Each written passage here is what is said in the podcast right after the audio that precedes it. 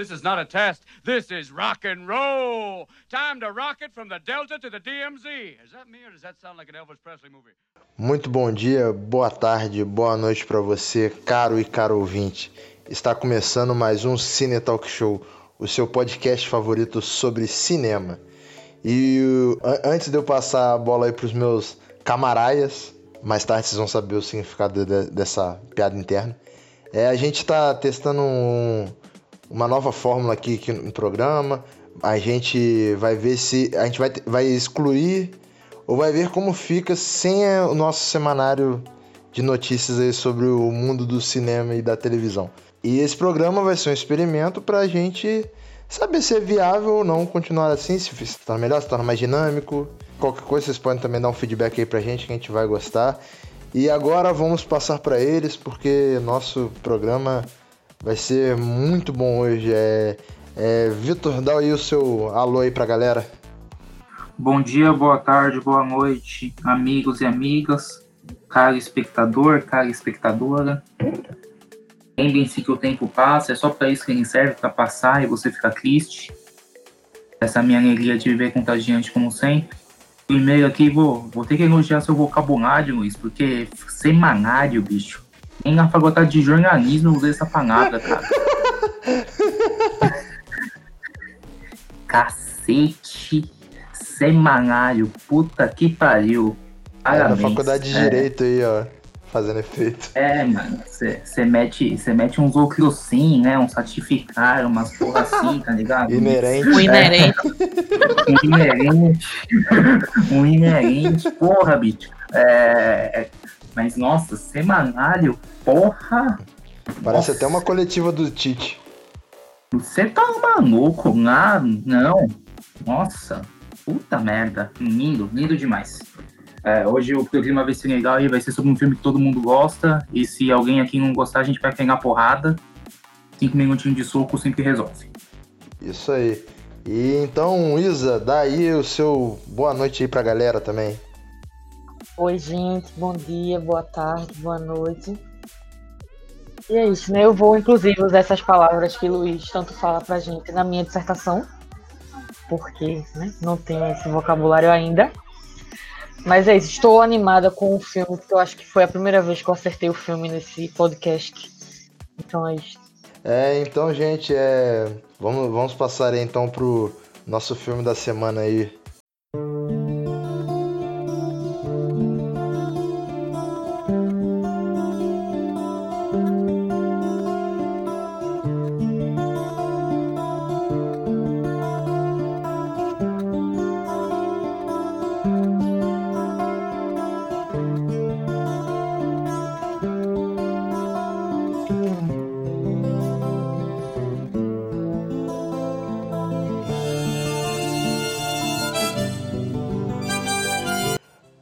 seu aniversário, Esteban ganha de presente da mãe, Manuela, o um ingresso para a, nova para a nova montagem da peça Um Bonde Chamado Desejo, estrelada por Ruma Rurro.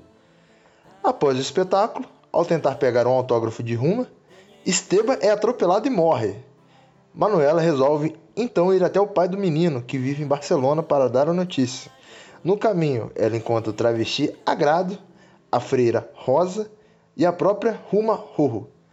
Ó, primeiramente, antes de eu começar a falar do filme aí, é, não é spoiler aí que, que o moleque morre, porque o moleque morre aí, se eu não me engano, antes de 20 minutos de filme. É muito rápido. E pode ficar tranquilo que. Isso é isso mesmo, né? É isso mesmo. Então, é. E... Eu falo. Não, eu ia falar que também não é spoiler porque o filme de 99 a gente tá em 2020. Bem lembrado. Muito bem lembrado. é importante ressaltar. É. é isso aí. É, então, gente, o filme dessa semana aí é. Estamos falando aí, se você não reconheceu pela sinopse, é Tudo Sobre Minha Mãe. Um filme de 99, como o Vitor falou, do Almodóvar. Pedro Almodóvar, né? Pra quem não conhece. Tem a Penélope Cruz já, uma das grandes musas do Almodóvar aí pela carreira, faz filme aí com ele até hoje. Inclusive, ela é fez o último dele, é Dor e Glória, que é um filme maravilhoso. Eu adorei esse filme. Fiquei muito triste do Antônio Bandeiras não ter ganhado o Oscar do ano passado de melhor ator, mas não achei tão justo o Joaquim Fênix ter levado porque ele já merecia, apesar de eu ter achado que ele merecia muito mais pelo mestre. Mas enfim, é Tudo Sobre Minha Mãe é um filme de 1999, né? Um, para muitos aí, um considerado melhor ano do cinema aí recente. Inclusive, eu, eu, até acho que Tudo Sobre Minha Mãe não é lembrado quando a galera faz lista dos melhores filmes de 99. Aí que sempre tá lá, né? Clube da Luta, Matrix, essa porra toda. E Tudo Sobre Minha Mãe é esquecido. E sem falar que ele ganhou o Oscar de melhor filme estrangeiro. E, se, e agora, vocês me corrigem se eu estiver errado, eu acho que esse foi o primeiro prêmio que a Moldova ganhou. Então, Isa, já que você escolheu o filme aí pra gente debater essa semana aí, me conta o que, que você achou, por que, que você escolheu ele, o que, que ele tem de especial assim. Então, eu escolhi porque geralmente eu fico mandando os filmes né, aleatoriamente pro nosso grupo e fico, ah, talvez seja episódio. E aí, né, justamente esperando a reação para ver qual vai ser, porque eu sou péssima para escolher filme, já sabemos.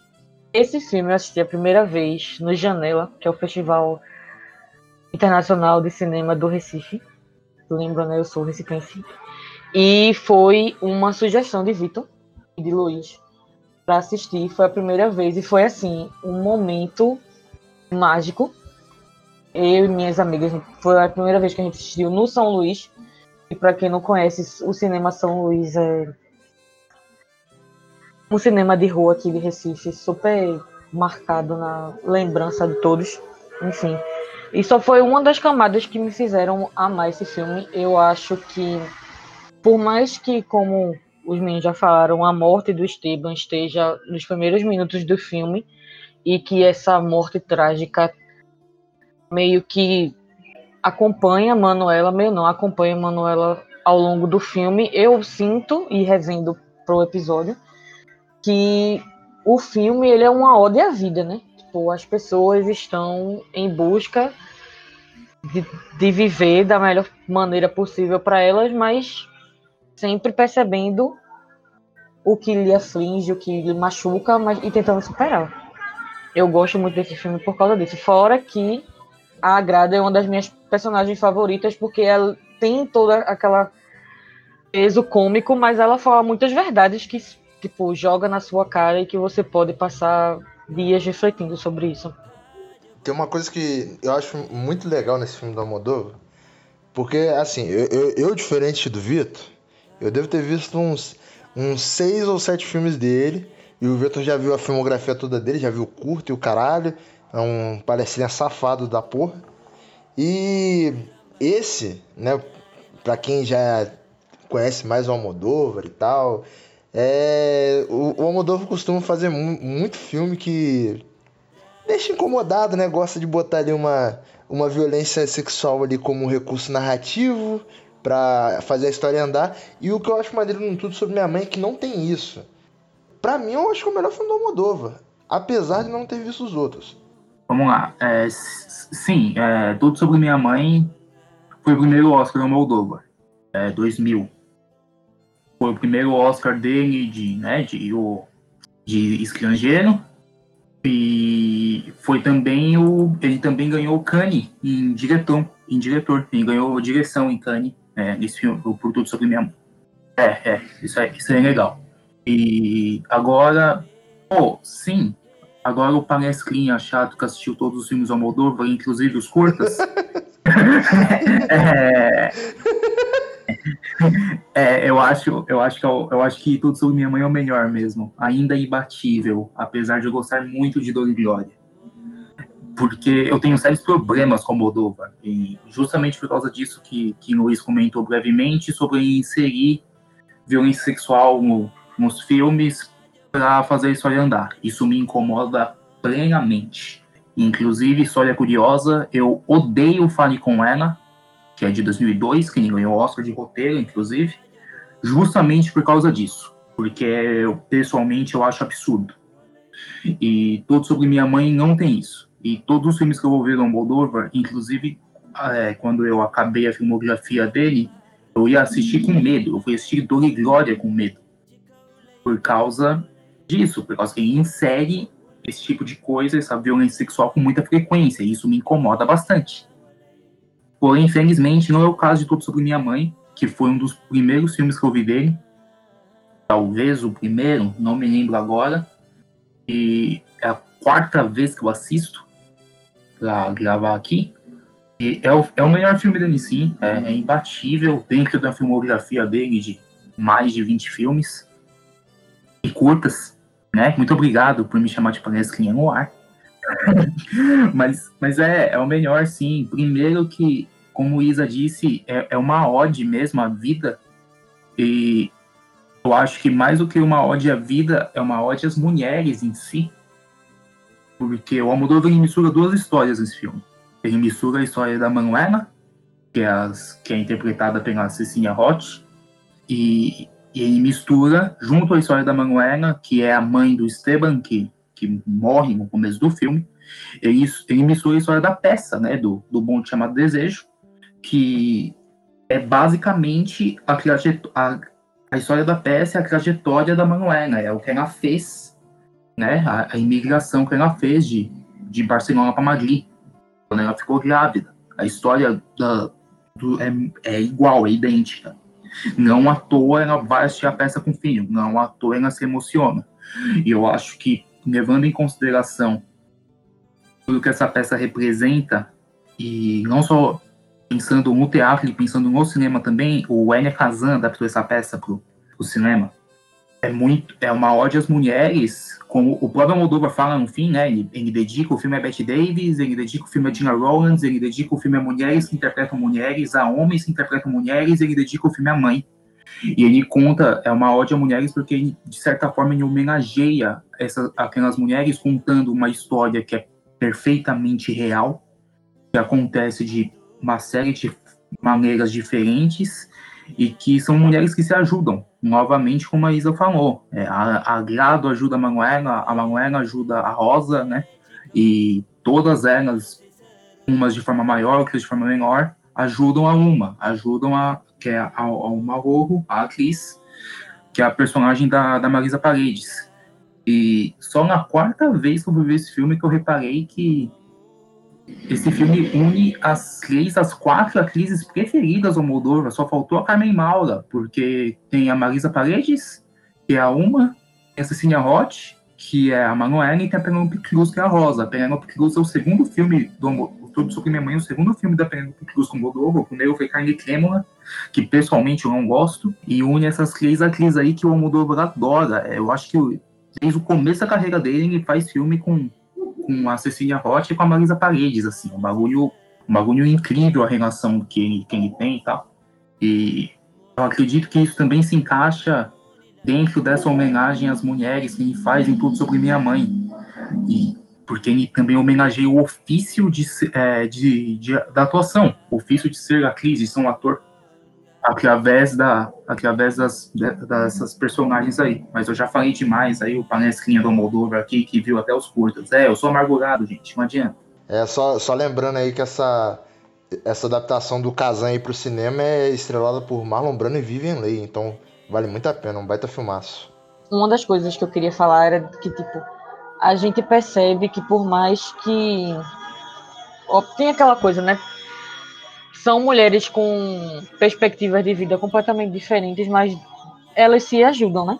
Até aqui a gente pode desagradar um pouquinho, um pouquinho não, né? Muito é a mãe da Rosa, mas que no final a gente percebe que tipo existe um certo amor e cuidado ali que permeiam todas as mulheres do filme, mas que cada uma demonstra um jeito, né? E eu acho que isso é realmente uma das coisas, porque claro que né, 1999, como o Luiz já falou, todo aquele negócio do AIDS e tal, e, e aí, tipo, as pessoas podem não é, se reconhecerem nas características das mulheres, mas, ou por causa disso, mas que de alguma forma vai se encontrar com aquilo, nem que seja com as piadas da Grada, ou com o cuidado da Manuela com o filho, ou do não cuidado, né, que é da mãe de, da Rosa com o neto, e que a gente vai se reconhecendo, seja de uma maneira boa ou socialmente dita como ruim. É, fora que mostra também como, como essas. É, não sei se eu vou estar sendo redundante, mas também, além de serem mulheres de histórias diferentes e de idades diferentes. Elas são mulheres de, além de idades, né, de gerações diferentes, são mulheres de classes financeiras muito diferentes também. A gente vê ali, é, o, a Rosa é rica, cara. Ela, ela, tem, ela vem de uma família que tem dinheiro. Tanto que a gente vê que um dos motivos da mãe dela desagradar, ficar putaça com a Rosa, é justamente o fato de ela ajudar pessoas. De ela ser uma irmã, de ela fazer parte de uma igreja, de estar prestes a se tornar um membro mais ativo da, da organização. Mas para a mãe dela aquilo ali é uma besteira, porque é rica e tal. E, mas são mulheres de histórias completamente diferentes, até mesmo a, a uma, né? Apesar que a gente não, a gente não conhece exatamente a história, a história passado da, da uma, como a gente conhece o passado da Manuela, da Grado e da Rosa, mas a gente vê que a história da Uma também deve ter sido bem pesada, porque na fala, né, ela carrega esse sofrimento na voz, que é algo que só Marisa Paredes consegue fazer no, em filmes Almodóvar, assim, porque ela constrói a Uma de uma forma que se se você tira o olho do filme por um tempinho, você pensa, porra, é ela que é a principal, porque a Marisa Paredes é muito dominante no, no papel.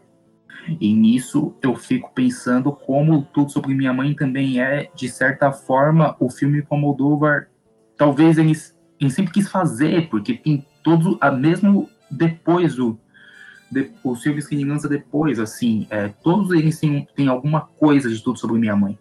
Aí, ah, a cor, não sei o que, não sei o que. Ah, meu, a Moldovar sempre usou isso, mesmo no filme que, era, que não tinha dinheiro, e Tudo Sobre Minha Mãe é muito mais vibrante. As atrizes que ele usa em geral, costumam ser as mesmas. O estilo é o mesmo. A única coisa que, que é diferente, que faz o, ser o, o filme ser o melhor dele até hoje, é o fato de não ter a violência sexual como, como moneta de roteiro.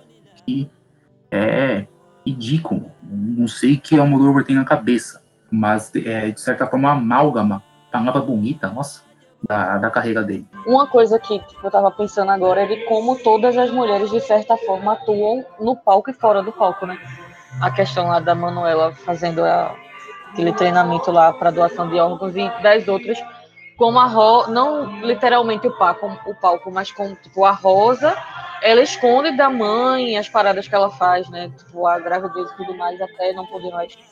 Do tipo como elas precisam atuar para continuar sobrevivendo. E aí o que faz com que elas acabem se apoiando, não necessariamente em todas, né, mas dos ambientes que elas se encontram, como a comunidade mesmo. Tipo, esse desejo de poder melhorar, trazer pelo menos um acalento, né, um agrado literalmente para a vida da outra, é o que tem uma beleza especial nesse filme também. Sim, fora que agrado também, né? Entra nessa história da atuação aí, porque ela atua como modo de profissão, tecnicamente falando, obviamente, né? Entre aspas.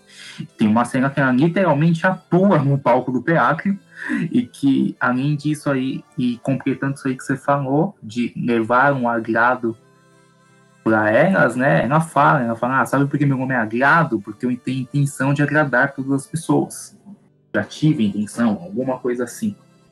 E é, é justamente isso. É, é, justamente isso. Uma observação aí que, nossa, muito boa. Meu Deus do céu. Cara, eu, eu acho muito maneiro essa parada do, do Almodóvar retratar a vida, né, pelo teatro. Porque o Tudo Sobre Minha Mãe não, não é o primeiro filme que ele faz isso, nem é o último também.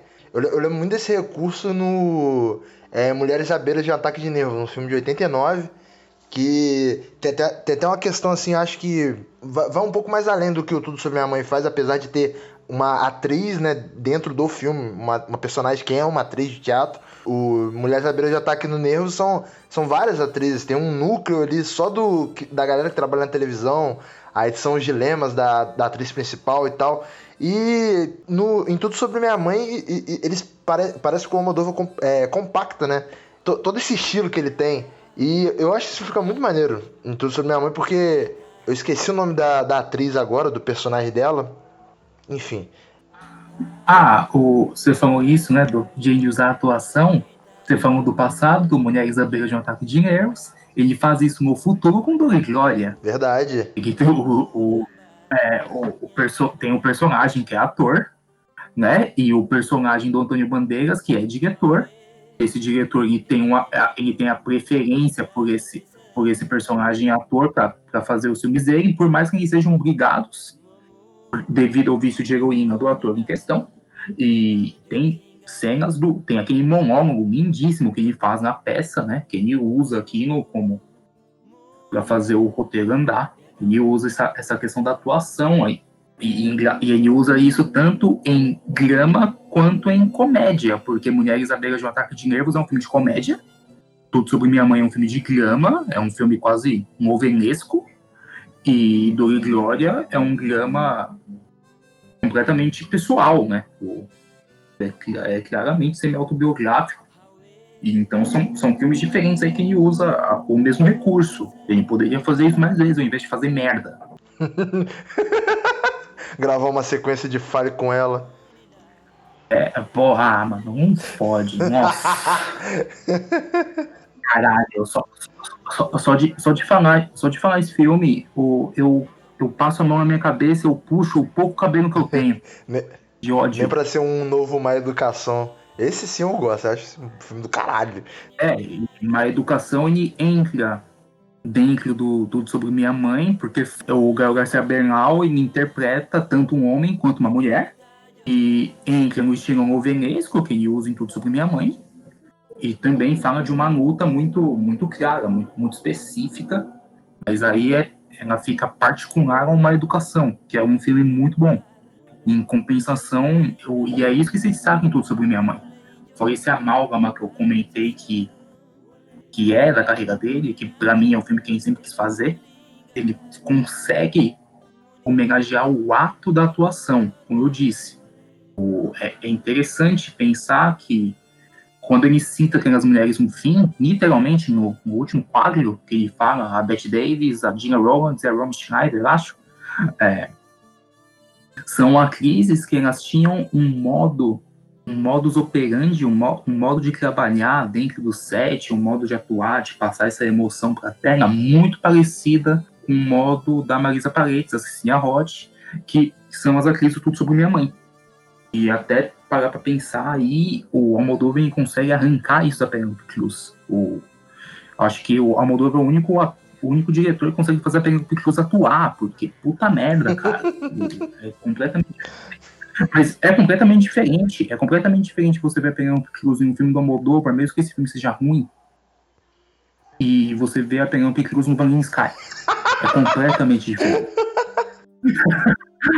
Porque ela tem expressão, tá ligado? Ela se mexe, ela não fica presa a um, a um roteiro, ela fala mais, você vê isso. Não só por, independente de ser papel primário ou não, você vê isso, ela atua, ela, se, ela, você vê expressão, você vê envolvimento com o papel. E Vanilla Sky você vê uma menina muito bonita, com um corpo muito bonito e um vestido muito apertado. Cara, o, eu, eu acho que a melhor atuação dela, assim, pelo menos a minha favorita, que eu, que eu acho, até mais pelo propósito do filme mesmo, é, é, é Volver, né? Que é um melodramazão clássico. A atuação da Penélope Cruz é exagerada pra caralho. E eu, eu acho que funciona pra caralho. Acho que funciona bem. É, não, gosto, não gosto muito do de como o Almodóvar faz o plot twist no filme, porque eu acho meio. É, porque ele fez merda. É, entendeu? É muito Almodóvar pra mim. É, mas tirando essa parte, eu, eu adoro esse filme. Eu, eu, acho muito maneiro. A Penelope Cruz tá demais. Ela não fez nada parecido com isso desde então. Vou ver, acho que é 2006, eu acho. É 2006. Fora que nesse filme, eu, que eu me lembre, é o único filme que a Penelope Cruz canta. E a cena que ela canta faz sentido. E é muito boa. E é muito boa. É muito boa. É, por, por, isso que eu falo, pô, o Almodóvar é um dos. Ele consegue tirar esse. Ele é muito bom dirigindo, dirigindo ator, dirigindo atriz. Ele consegue tirar isso. Mesmo comparando, principalmente comparando com essas mesmas pessoas em outros filmes. E ele precisou fazer muito isso com a Penelope Cruz, cara. Precisou mesmo. Porque, nossa, é só mesmo lá. Talvez o, o único filme que a Penelope Cruz atua bem, que não seja um filme do Almodóvar, Talvez seja Vicky Cristina Barcelona, daquele filho da puta, daquele diretor que eu não vou falar o nome aqui. Mas é, talvez seja esse. talvez, é, assim, questionamentos na minha cabeça agora, mas eu, ele, ele tem isso, né? E aí, em tudo sobre minha mãe, ele, ele esse talento ao máximo. Então, ele coloca duas atrizes talentosas contracenando. De novo, a Marisa Paredes e a Cecília Roth, ele extrai o talento delas de forma que as cenas delas juntas são absurdas. Aquela cena delas conversando no teatro, logo que elas se conhecem, e que ah, uma pergunta, você dirige, aquela cena ali é, é melhor que Green Book inteiro, gente, porque é fantástico. Puta merda. É, é fantástico. É tipo 5 segundos. É esse diálogo, é, dura 5, 10 segundos. Ela, você dirige, a, ela, a outra responde sim, é melhor do que muito filme inteiro. Não, e só pra comentar que, tipo, ela repete nessa cena, ou na cena anterior, o que ela fala no palco do teatro, né? Confio muito mais na bondade dos desconhecidos, não sei o quê. E tipo, o que eu penso é exatamente isso, o filme. A Manuela, só quem conhecia a Rosa era a Grade mais ou menos, e a Manuela acolhe ela como acolhe a uma, mesmo com tanta tristeza do que aconteceu com o filho. Tipo, o filme é sobre acolhimento, né? Sobre a forças, a comunidade e tudo mais. É o filme mais comunista do Moldova, né? e, e aí você. Porque, nossa, e, e, aí você pensa que disso dos desconhecidos é a, a Uma ajuda a Manuela, é, a Manuela ajuda a Uma, elas não se conhecem, a Manuela ajuda a Rosa, e vice-versa, lógico, elas não se conhecem. A única pessoa que a Manuela conhece é a Agrado, que a relação quando a relação da Manuela com a Agrado começou, a relação de amizade, a Agrado fez a mesma coisa que a Manuela fez para Rosa. Ela ajudou uma desconhecida. É um ciclo de, de ajuda a desconhecidos, é um ciclo de comunismo, gente. Não, veja bem, é, eu acho que eu, eu, consigo fazer um complemento aí que. É, convenhamos, eu, eu acho que pode ser até um pouco babaca isso aí que eu vou falar mas a Lola comeu todo mundo, né, velho? Como a Manuela fala, né? Ela é uma epidemia. Tipo, eu achei essa frase fantástica, que eu vou usar com certeza na minha vida. Porque, bicho, a Lola fudeu a vida da Manuela. Quer dizer, não sei. É assim, né? Empates. né? Tem um certo rancor da parte da Manuela por ter, né, a Lola passado por tantas transformações em Paris. Mas que, tipo, existe aquela cena no, no enterro da Rosa no final do filme, foda-se, que é spoiler. Tipo, é muito. É, a Manuela tá ali cheia de rancor, preparada para jogar tudo em cima da Lola, e aí, tipo, a Lola, ó, oh, eu tô morrendo, foda-se, meu anjo. Você fudeu, continua fudendo a vida de todo mundo, não de um jeito bom. E aí depois ela vai mostrar o filho, porque, porra, é o filho dela, né? E aí a gente fica, cara, como são, como é possível superar né? Porque é superar o final que ela mostra, né? A filha lá da Rosa. É superar uma mágoa para proporcionar à pessoa pelo menos uns últimos minutos né, de felicidade e tal. Isso eu acho incrível. Eu acho que ela faz muito isso por causa daquilo que o filho dela escreveu no diário. Que ela lê né, o diário, aí ela, Manuela, ela, ela lê aquele trecho que, que o Esteban escreveu, que ele fala, ah, eu queria que minha mãe me contasse sobre meu pai. Todas as fotos que eu vejo aqui, que eles estão juntos, ela rasgou. Ele é uma, ele é uma ponta que me falta. De certa forma, o que eu pessoalmente acho, eu, é, o, a, o que a Manuela fez, essa cena aí que você descreveu, meu, talvez ela não tenha superado, talvez ela não tenha feito por ela, talvez ela tenha feito por amor ao filho. E pra, de certa forma, ela conseguir amarrar essa ponta que não deu tempo de ela fazer o filho amarrar sozinho, porque ela nunca contou. E isso aí, para mim, confirma que como, como o filme é bonito, como o filme fala, de certa forma, de. É, obviamente, o Moldova é um homem, né? Cis, mas fala de certa forma de maternidade. Então, ele homenageia, e penso que ele homenageia muitas mães com aquela cena específico, né? Quando ela entrega o quadro, o retratinho do filho e não só para a Nona, mas também para uma. Ela deixa a foto, eu acho, ou é a Nona que devolve, alguma coisa assim. E aí, pensando também que a Nona fudeu com todo mundo, do jeito bom e do jeito ruim, ela só não fudeu com a Agrado. ela abandonou a Agrado quando ela estava em Paris, a própria Agrado conta, mas não foi um abandono que a Agrado ficou sem ela lember. A Agrado voltou para Barcelona e ficou suave. Cara, vocês estavam falando disso aí do, do filho, né, da Manuelita. É, eu, eu acho muito maneiro como o, até, o, até próprio, o próprio título do filme, né, dialoga um, um pouco com o, o que o Esteban estava fazendo antes dele, dele morrer. Porque até então ele tinha uma visão da mãe dele, conhecia a mãe dele de uma certa forma, aí ele questionava sobre essa questão da paternidade e tal. Mas ele enxergava a mãe dele não do jeito como ela era. Tanto que a gente, né, como espectador do filme, a gente, a gente naqueles primeiros minutos até a morte do Esteban, a gente conhece lá a Manuelita de um jeito e tal. E quando ela vai lá, parte para a jornada dela lá em Barcelona, para se reencontrar com o passado, para descobrir o que, que ela vai fazer a partir de agora, que a gente vê que né, ela tinha uma vida antes do Esteban. E o Esteban não percebia isso e geralmente nós não percebemos isso, né, com, com relação aos nossos pais. Acho que esse negócio de tudo sobre minha mãe, acho que até funciona como um, um título ambíguo. Esse título funciona dessa forma ambígua para a gente pensar que a gente, como o espectador, como filho, se o espectador ou espectadora for filho de alguém, ou ter o contato com a pessoa, né? Para pensar que. Se o pai não sair para comprar cigarro. Exatamente. Para pensar que, que os nossos pais são apenas pessoas. E principalmente as nossas mães são apenas pessoas. Porque o, o homem, ele, tem o, o sistema que a gente vive, dá ele o direito da individualidade. Mas a mulher, principalmente depois que ela vira mãe, e aí eu posso estar falando merda, se eu tiver, por gentileza, Isa, me dê uma carcada ao vivo, a, a mulher, quando ela vira mãe, ela perde esse direito à individualidade, que também já não era muito grande. E o, o título do, do filme, e essa cena que, que a gente está comentando aqui, fala muito sobre isso, né? Fala, mostra que, no fim das contas, a mãe era uma pessoa. Mãe, sim, claro, mas não mãe acima de tudo. Ela era uma mulher, né, um indivíduo, uma atriz, uma enfermeira, e, e era uma pessoa, né? É uma pessoa. O título mostra isso muito bem.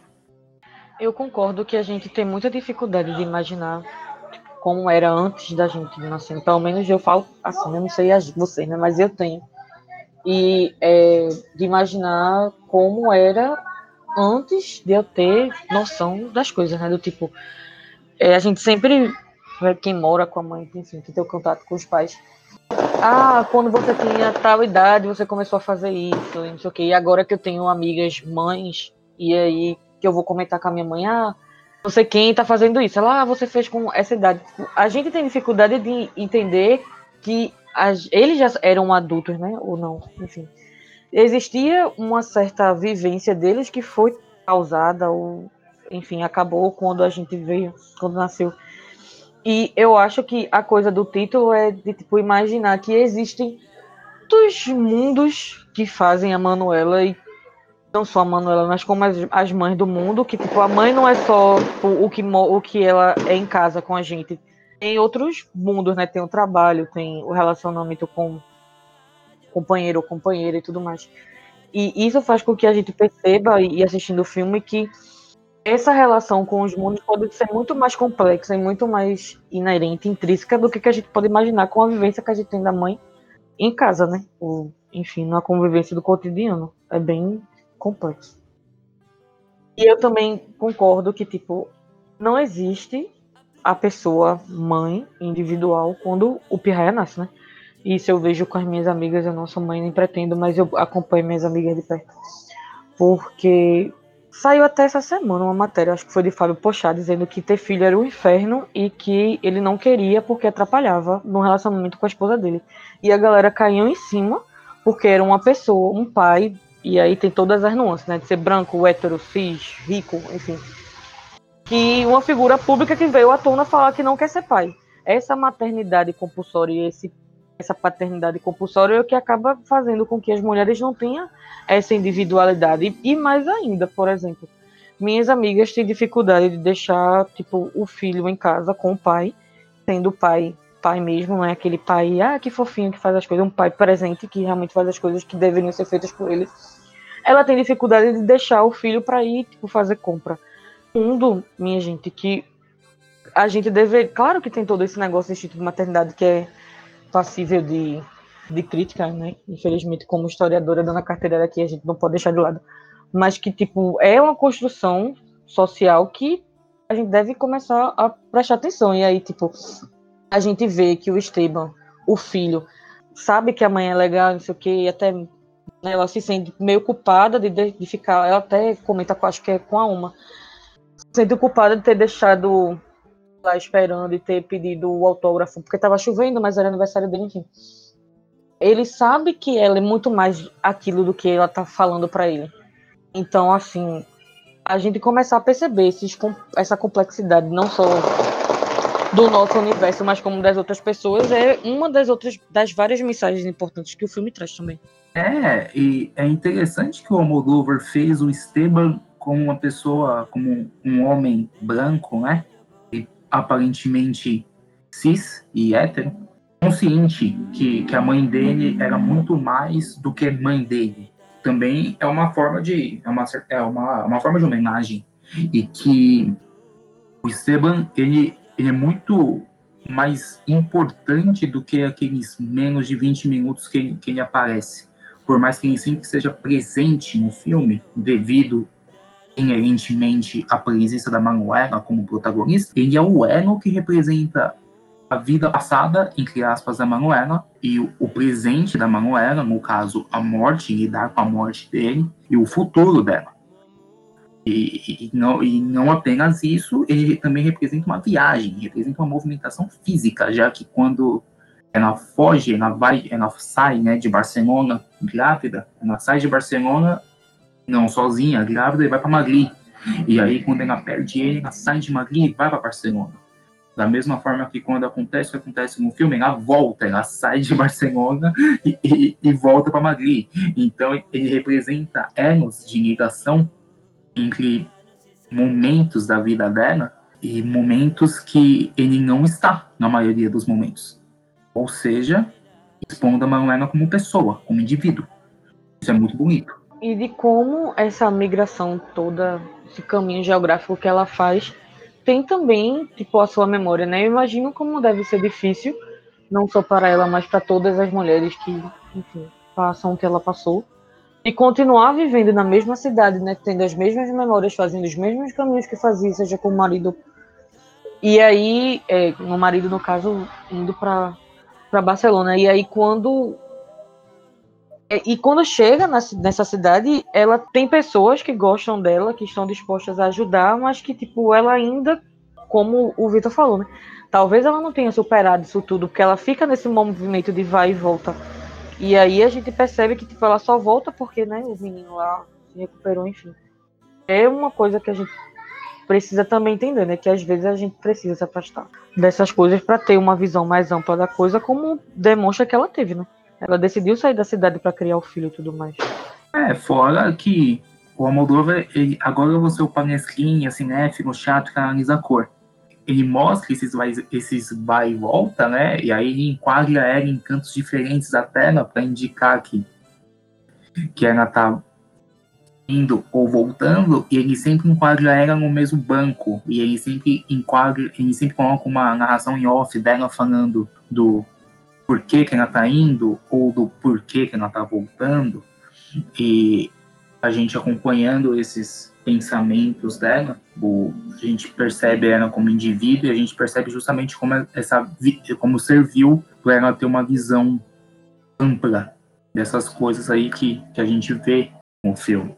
E eu imagino que não só dessas coisas que a gente vê no filme, mas também das coisas que a personagem e que a atriz como pessoa deve ter pensado enquanto estudava para trabalhar, para fazer o papel. Isso é muito interessante. E aí eu volto de novo na mesma tecla do que isso também serve como uma homenagem a mulheres, como uma homenagem a atrizes que o próprio Moldover fala que fez no, no fim do filme. Ó, oh, então, Isa, como você escolheu o filme aí, é... vamos começar aí por você. Quanto que você deu para tudo sobre minha mãe?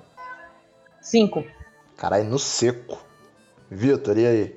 Cinco. Cinco também. Quarta vez que eu vejo. Antes, pra mim, um filme com 4,5, só que essa última vez aí me fez chorar gostosamente. Chorei os últimos 40 minutos. É, filme que me faz chorar tem, tem apego no coração. Então, um 5. Então eu vou, eu vou divergir um pouco dos dois aqui. Eu, eu me sinto na posição do Vitor do passado, porque eu vou dar 4,5, mas esse 4,5 é, pode vir a ser um 5 no futuro, porque só foi a segunda vez que eu vi esse filme ainda. Tem muito, muitos anos aí pela frente para rever pela terceira, pela quarta, pela décima vez, se eu não morrer antes, claro. Mas acho que um 4,5 assim, 4,5 para um 5, mas agora 4,5. É a mesma coisa comigo, é com Dor e Glória. Quando eu assisti Dor e Glória, eu, eu assisti e tal, gostei pra caralho, eu dei 4. Só que aí eu refletindo sobre o filme, provavelmente quando eu ver a segunda vez já vou aumentar essa nota. Ah, você já. Aí de novo aí a gente tem a sua nota de otário. Aí, ó, só fazer um adendo aqui. Eu tava revendo Cidade de Deus esses dias aí. Abriu a, o letterbox desse menino. O filho da mãe teve coragem de dar 4,5 pra Cidade de Deus. É um filho da mãe do caramba.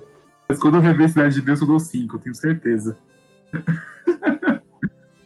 Ainda bem, assim espera, senão tu vai ser banido dessa porra aqui de programa. É, tudo, tudo bem, não tem problema. Eu me. Eu, eu, eu, faço, eu faço banimento pessoal todo dia. Né? Eu faço auto-banimento. Ser banido é suave, mano. Falar em auto-banimento, e acho que a notícia do nosso momento Moonlight aí vai, vai caber muito bem nisso aí, ó. Se liga só.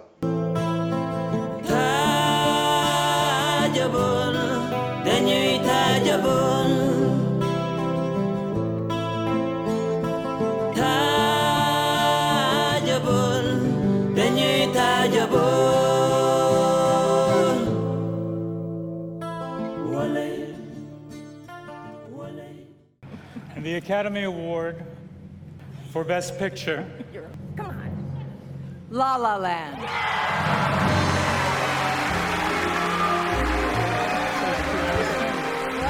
La La Land has 14 Oscar nominations this year and is tied for the most nominated movie in Oscar history. Guys, I'm sorry. No, there's a this, there's a mistake. Moonlight, you guys won Best Picture. This is not a joke. This is not a joke. I'm afraid they read the wrong thing. This is not a joke. Moonlight has won Best Picture. Moonlight, Best Picture. Disney não autoriza Royce Gelselman a utilizar imagens dos Muppets em campanha.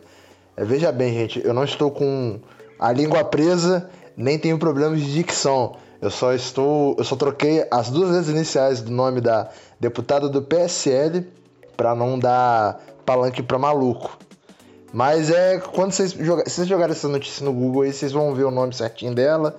É, mas é basicamente a, a mulher que plagia coisa aí na internet aí, ficou famosa. Vou, ler, vou terminar de ler aqui a notícia. É, deputada federal do PSL publicou em suas redes sociais um vídeo de campanha que simula um número musical estrelado pelos famosos bonecos entoando seu jingle. Candidata a prefeita de São Paulo, Royce Jasselman decidiu usar a seu favor as críticas à sua aparência para fazer campanha. Como é chamada constantemente de Miss Pig de Os Muppets, eu não sabia disso. A integrante do PSL usou imagens do filme para simular os personagens cantando seu jingle. Mas há um problema. A Disney, detentora dos direitos do clássico longa estrelado pelos bonecos, não autorizou a deputada a utilizar as cenas. A Disney não autorizou a utilização das imagens, diz a empresa da mídia em nota. Meu Deus do céu, cara. Imagina, a Disney deixa uma, uma, uma deputada fascista usar fantoches para uma campanha de fascismo para ganhar a prefeitura de São Paulo. É algo aí, ó, o capitalismo por representatividade aí, ó. Exatamente, e o pior é que ela se parece com a boneca. Esse é o pior de tudo. Eu não sou fã de Muppets, então não sou capaz de opinar. É, eu também não sou. E é muito louco que, a, que, a, que isso aí é justamente capitalismo por representatividade, porque a Disney, ela tá retirando todos os conteúdos de todos os lugares possíveis e imagináveis e tá impedindo que o tá fazendo uma série de coisas para impedir que esses conteúdos sejam sejam exibidos, a não ser que sejam no Disney Plus, né? Então isso aí é nada mais nada menos do que uma ferramenta de de imitação de, de exibição de conteúdo. Não me surpreende. é, porra, querendo ou não, é um tipo de exibição de conteúdo. Eu, eu, não, sabia, eu não sabia dessa, eu não sabia nem da semelhança da, do indivíduo com a personagem em questão. não sabia disso. Mas é muito louco que a Disney ainda teve todo o trabalho de, nossa, correr atrás só pra chegar e proibir isso, né? Eu imagino como foi a denúncia, né? Como que. Cara, eu vou só, só fazer um comentário. Eu não sei se vocês, vocês viram que a Disney vai lançar né, o, o Disney Plus aqui em 17 de novembro. E por causa desse lançamento, é, eles proibiram é, a produção de novos dos filmes saírem Blu-ray no Brasil, é, das, das, emissoras de exibirem os filmes da Disney, não vai ter mais nenhum filme da Disney em streaming é, na televisão, na televisão aberta, televisão fechada, porque você vai ter que comprar o Disney Plus se você quiser ver qualquer coisa da Disney. E o Brasil é o único país que eles fizeram essa medida tão radical, cara. É, só lembrando que a Disney é é a empresa do mal, cara. Uma empresa do mal. Uma empresa que tem um símbolo como um rato, que é um símbolo de doença, não pode ser do bem. É só essa crítica que eu tenho que deixar aqui. Mas eu acho muito plausível eles fazerem isso, porque a galera vai pagar. Tipo, não, obviamente teve uma pesquisa de mercado para isso. Tipo, eles não vão fazer isso na América do Norte, enfim. Eu acho que, enfim, é, tá ligado? Ninguém vai fazer, foda-se, tá. Não vou ver a Bela e a Fera foda-se. E é foda porque, por exemplo, aqui em casa a gente tem muitos streamings que a gente assina. E minha irmã já disse que vai contratar esse. Então, tipo. E olha que ela é uma, uma consumidora como eu, né? Obviamente não vi 500 filmes por ano.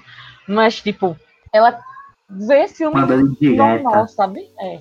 Essa amizade é formada de direta. E aí, o que que acontece? Vai ter a galera que vai comprar e não vai estar tá nem aí. Quem é que para pra ver direito filme em TV aberta? Eu acho que a geração, da, a galera que tem idade da gente não vê mais. Então, se tem uma. Você que tem criança em casa, não sei o quê, e gosta dos filmes da Disney, vai acabar fazendo, vai acabar assinando. Não tem pra onde correr. Não tem na Netflix, não tem porra nenhuma. Netflix não, locadora vermelha. Eu ia falar isso da pesquisa de mercado e é muito louco como brasileiro. E isso eu não estou me excluindo, tá? Eu não estou me tirando da equação. Eu, eu me ponho nessa. Como brasileiro, de uma forma geral, ele acontece alguma coisa ele reclama, reclama, reclama, mas no fim das contas ele faz. Então, o que eu vi de reclamação em relação a isso que o Luiz falou no Twitter e em outras redes foi um negócio absurdo. Mas no fim das contas, quando chega dia. Que dia de novembro? 20, é, 27 de novembro. Quando chegar no dia 27 de novembro, vai estar todo mundo assinando essa porra pra assistir Frozen. E vai estar todo mundo pagando o plano mais caro justamente para isso, para assistir esses filmes aí. Pra assistir esse conteúdo, pra assistir o conteúdo aí. Pensando também que a Disney ela engloba uma série de outras empresas, incluindo a Fox e outras coisas. Então, por exemplo, vai ter Simpsons no Disney Plus. Então, porra, então era para assinar, vai ter o cara que é o cara que é viciado em esporte, a Disney é dona da ESPN, para quem não sabe. Então, muito possivelmente vai ter conteúdo relacionado a esporte no Disney Plus. A pessoa reclama, reclama, reclama, mas no fim das contas ela vai assinar essa porra, bicho. Era exatamente isso que eu ia falar. Como lá atrás, quando a Disney saía comprando, né? Empresa, empresa, pouquinho, pouquinho a galera, ah, não, só vai melhorar a qualidade, porra nenhuma. Provavelmente já estavam pensando nisso. O, obter o monopólio dessas, dessas empresas de entretenimento é o dinheiro da porra, porque é como o Vitor acabou de falar, é esporte, é filme para criança, é tipo esses filmes da Marvel também que vai sair tudinho, vai tudo para lá. Então, tipo, acaba que você vai ter o chamado é, programa para família toda e literalmente toda, né? Porque vai ter tipo dos esportes até a Frozen para as crianças. Ah, infelizmente é uma sacada boa para eles, porque vai ser um dinheiro do caramba. E para nós, réis mortais, que gostamos assim, né? Falo que acabou que eu vou, vou assistir mesmo, foda-se. Vai acabar que vai dar só em mais um. Tipo, porra. Tá, 23 conto, 23 reais. Minha gente, infelizmente, sabe? Acaba que a gente, se for pra, tipo, acaba entrando num debate muito mais né, intenso, acalorado sobre sistemas e tudo mais, mas tipo, acaba que eles pensam nisso, o que é 23 reais.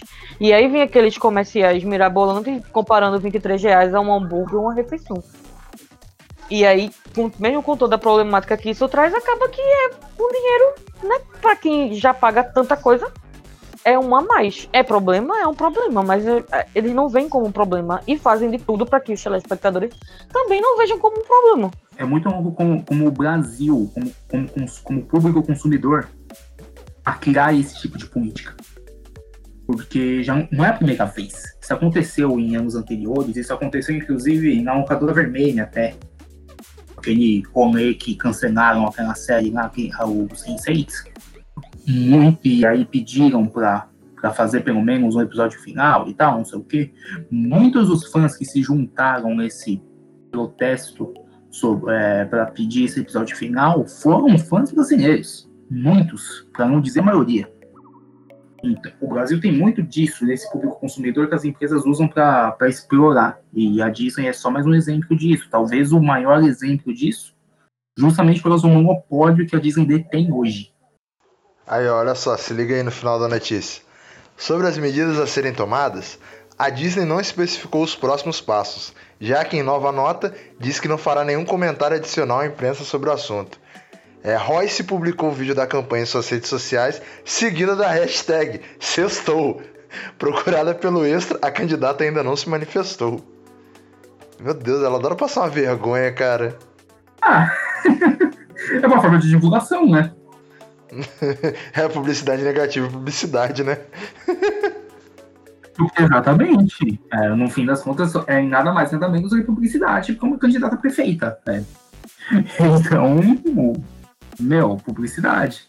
Além da denúncia que a Isa falou, como, como isso chegou na Disney, eu fico pensando na reunião do departamento jurídico da Disney pra ver como é, é, E aí, a gente vai essa porra com barra? É, eu, fico, eu, eu fico pensando na reunião desses caras. e sabe o que é pior? E aí, tipo, na reunião, ah, quem é essa doida? Aí vai ver aquele vídeo horroroso que ela gravou. Que tem um cara pegando ela e tal. Gente, que vergonha. Aquele, aquele pornô caseiro lá, semi-pornô? É. Não, eles com certeza encontraram. Nossa, aquilo é horrível. Tem o dela também, junto com o o, o super ministro da economia que já tá, tá mais fritado que jovem na rave. Tem um vídeo desse? Existe? Tem, não, de, desse não, tem um vídeo. Tem um vídeo que ela vai, chama ele pra uma entrevista e ela fica dançando na frente dele e ele fica com cara de cu. Caralho! Caralho! É sério, é um, é um congresso aí de, de liberal retardado aí. Caralho, não sabia não. Cacete, chocado. É coisa de maluco. É, é, é, tipo assim, não, é, é, só tosco, é só tosco. É, é, é desconfortável. O, o, o Gaulo Pérez aí fica visivelmente desconfortável. Não, lógico, quem não ficaria nessa situação também. Olha só, cara, o deputado, o comentário do deputado do PSL. Eu achei que era zoeira do Twitter, mas é propaganda oficial de quem perde pra margem de erro na cidade de São Paulo. O PSL gastou fundo partidário para passar essa vergonha. Ou passa vergonha de graça mesmo. Caralho, deputado do próprio partido. Nossa, bicho. Nossa. Pai de misericórdia. Aproveitando você que é morador da cidade de São Paulo, voto em bolos. Estamos fazendo mentira. Mas voto em bolos. Não, vota no bolo sim, não é mentira não, vota nele. Celtinha do Boulos. Não, o que eu dizer é que a gente tava fazendo campanha. Não estamos, mas bolo, se você quiser me contratar, estou interessado. É isso aí, galera. Levanta a tag aí, Guilherme Boulos no CTS amanhã, vai. Caralho, imagina, a gente faz um episódio, a gente chama de café com bolos. Puta merda. Ai, meu Deus, meus sonhos estão me relacionando. Eu vou abrir meu Twitter amanhã pra encher de, de post. A gente faz sobre eles não usam black tie, tá ligado? Nada, pô, a gente faz sobre parasita. E aí a gente fala. Caralho! Meu Deus, senti agora o olhar de bolos se cruzando com o da gente. Tipo, ah, esqueci raio laser. O raio, raio comunizador. Nossa, a, a, gente faz sobre parasita, bicho. Imagina aquele homem discutindo discutindo a ocupação das casas. O- as diferenças de bairros. Nossa, mano. Eu já, eu já imaginei em casa do. Luta de classe. Meu filho, eu já estou arrepiada. Eu não posso nem, eu posso nem imaginar isso. Eu já estou completamente nu de emoção.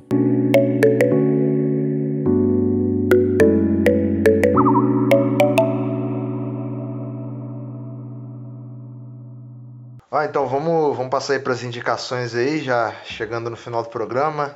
Vamos começar aí com a Isa, né? Porque Isa é a dona desse programa hoje. Vai lá, Isa, o que, que você vai deixar aí de indicação pra galera? Eu vou indicar Parasita. Melhor impossível.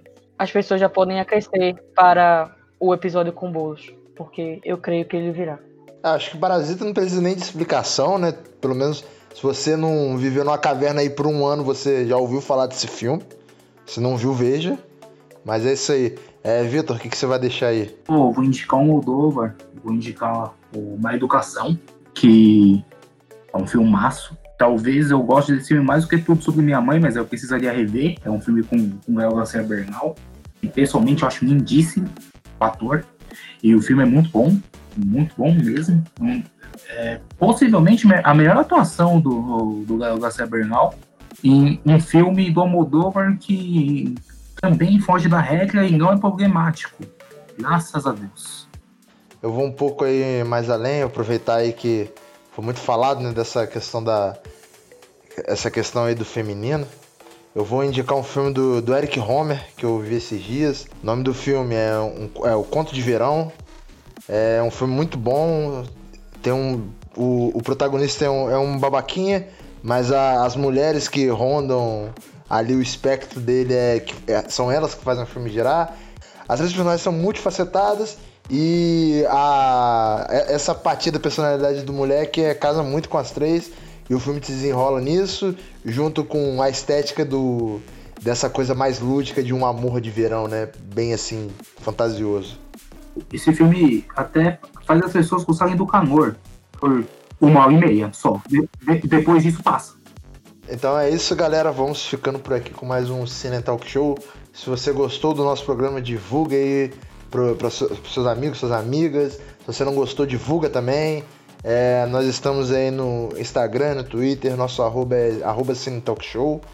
É, nossos episódios saem toda terça-feira. É, estamos disponíveis em diversos agregadores de podcasts e você pode encontrar todos eles no nosso Linktree, que está na bio do Twitter ou na bio do Instagram. E também postamos episódios no YouTube, né, para dar acessibilidade para todo mundo. Eu acho que é só isso, só é, é valeu, dá, dá o tchau de vocês, gente. Valeu. Tchau, amados. Fiquem bem. Moradores de São Paulo, voltem bolos. Recifenses, tenham pena de vocês. É isso. Até a próxima semana. Bom, tchau amigos, tchau amigas. É, obrigado por, por escutarem até aqui. Entendo os problemas que a Moldova tem dentro da filmografia dele. E agora, o a- aumentando o apelo de Luiz aí da divulgação. Por gentileza, gente, divulga para quem. Se você gostou, divulga. Se você não gostou, divulga também. E independente das duas, divulga para Guilherme Boulos. Por favor. Por favor. Guilherme Boulos. Boulos no Café com Boulos no CTS. Eu acho que seria uma boa. Levantem a tag, galera. Café com Boulos no CTS. Por favor. Ei, eu nunca pedi nada pra vocês. Estou pedindo a primeira vez agora. é isso então, galera. Valeu, valeu.